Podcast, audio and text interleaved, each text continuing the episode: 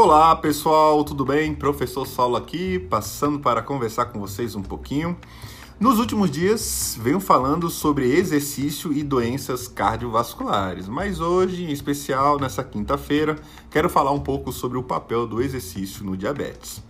Assim como seus pares, saiba que é síndrome metabólica, obesidade, hipertensão arterial, o diabetes ele é considerado também como o um indicador independente para mortalidade e morbidade.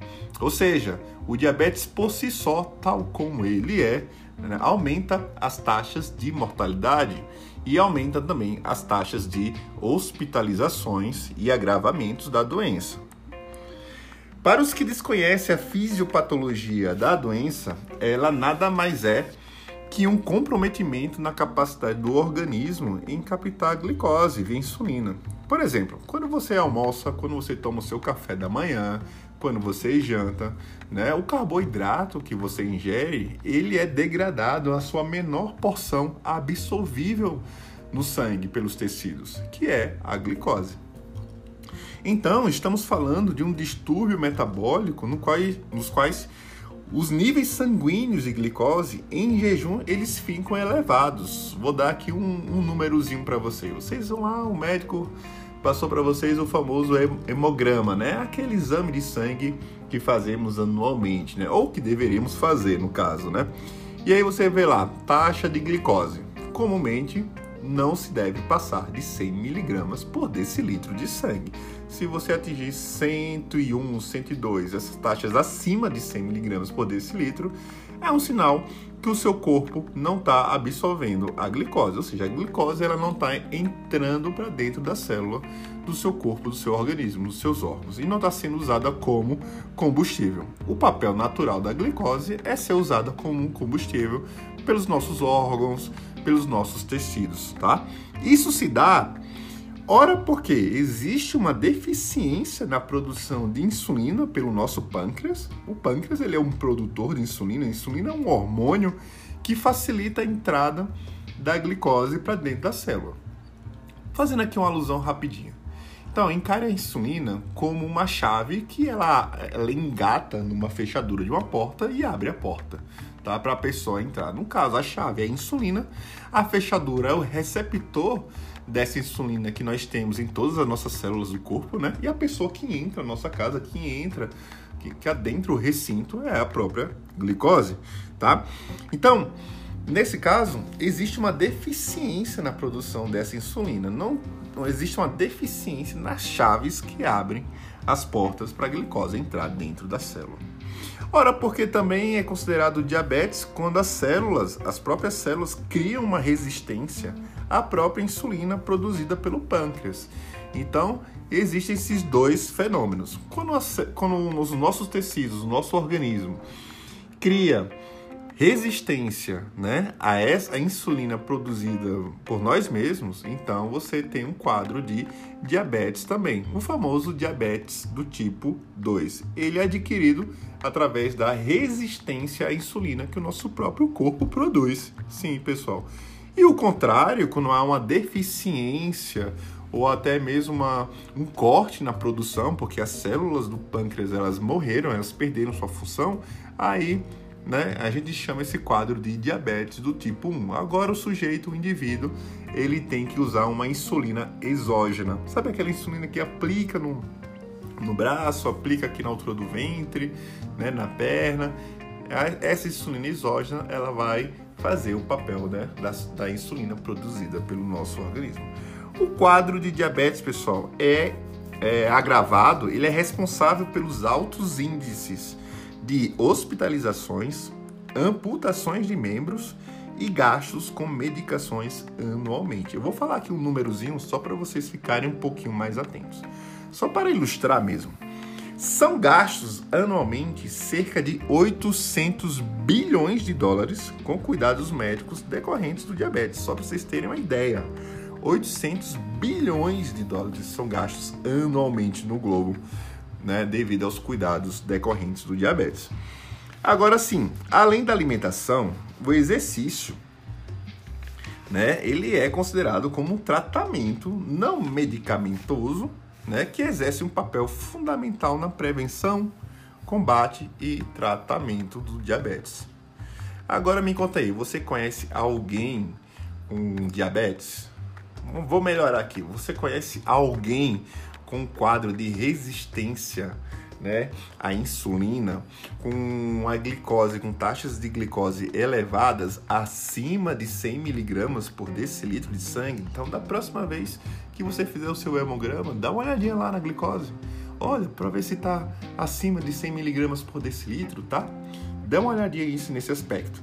Isso, você ficar de posse dessas informações, na verdade, é você criar ferramentas para você ter um próprio controle né, do que acontece com a sua saúde. Né?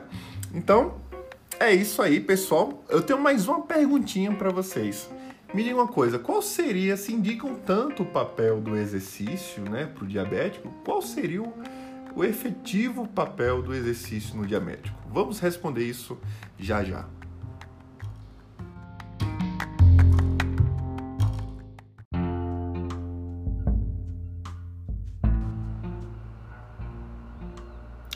Então vamos à resposta, né, do porquê o exercício físico ele exerce um papel aí na prevenção, no combate e no tratamento da diabetes, né? Seja ela do tipo 2 ou seja ela do tipo 1.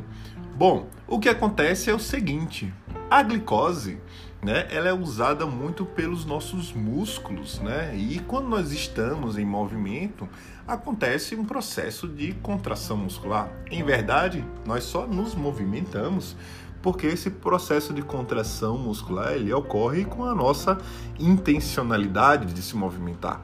Então, as nossas fibras musculares, por exemplo, elas consomem, né, basicamente ATP, que é a moeda corrente de energia. Então, o ATP, né, ele é decorrente da quebra da glicose. Então, glicose, proteína, é, gordura, e quando eles são degradados dentro do músculo, eles formam essa moléculazinha especial chamada adenosina trifosfato. E essa quebra de adenosina trifosfato, ela libera energia, né, libera componentes fosfatos inorgânicos e monofosfatos. Então, acontece um processo de contração muscular. E ao passo que a pessoa é mais ativa fisicamente, ela vai demandando, né, que mais moléculas de glicose, de proteína e de gordura sejam consumidas pelo nosso músculo, né, pelo, pelos músculos das pernas, dos braços, do abdômen, por nosso organismo como um todo.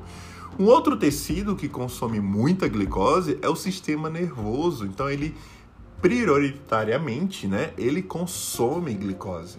Ele é um alto, um ávido consumidor de glicose. Tanto é que falo que quando a pessoa está estudando, já, já ouviram falar isso? Quando a pessoa está estudando, a pessoa comumente ela sente fome, né? Por quê? Porque o sistema nervoso costuma consumir muita glicose que está ali, né? É, é, ao alcance ali na corrente sanguínea, né? Nos vasos, nas artérias que irrigam o sistema nervoso. Então, falando do exercício físico, existem vários estudos mostrando né, uma correlação inversa entre atividade física tá, e níveis e quadros de diabetes. De diabetes. Quanto mais você é ativo fisicamente, né, menores são as suas chances de desenvolver né, a resistência à insulina, de você ter glicose em jejum alterada, menores são as suas chances. Além disso, outros estudos apontam né, que idosos, por exemplo, eles idosos diabéticos do tipo 2, eles aumentam a qualidade de vida deles quando eles é, fazem mais atividade física diária, né? Tem informações até mostrando que se você acrescenta mil passos por dia no seu dia, se você vai acrescentando mil passos por dia no seu dia, você diminui em até quase 70% os seus riscos cardiovasculares. Né? E o diabetes, ele é um complicador, a presença dele, né, dele, do diabetes, é um complicador natural para as próprias doenças cardiovasculares. Comumente ali, ó, hipertensão, obesidade, diabetes, elas estão andando juntas de mãos dadas, como se fossem as três melhores amigas, né? Então, hipertensão, obesidade, diabetes, gente, são as melhores amigas. Elas andam de mãos dadas, elas estão sempre ali conversando no WhatsApp ali do nosso corpo, tá bom? E como, e como é que funcionaria, Saulo? Explica direitinho, vocês me perguntariam, como é que funcionaria o exercício físico? Bom, é sabido que esse processo de contração muscular cria, na verdade, é, estimula transportadores de glicose independentes da ação de insulina. Então, repare bem, vou repetir aqui. Transportadores de glicose independente da ação da insulina.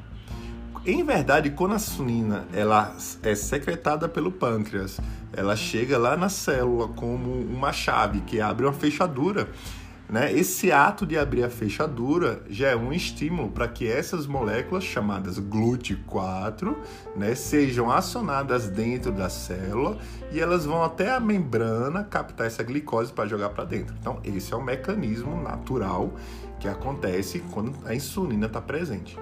Mas a contração muscular vinda da atividade física, vinda da, do exercício físico, também estimula essa molécula transportadora de glicose sem a presença da insulina abrindo a fechadura da célula.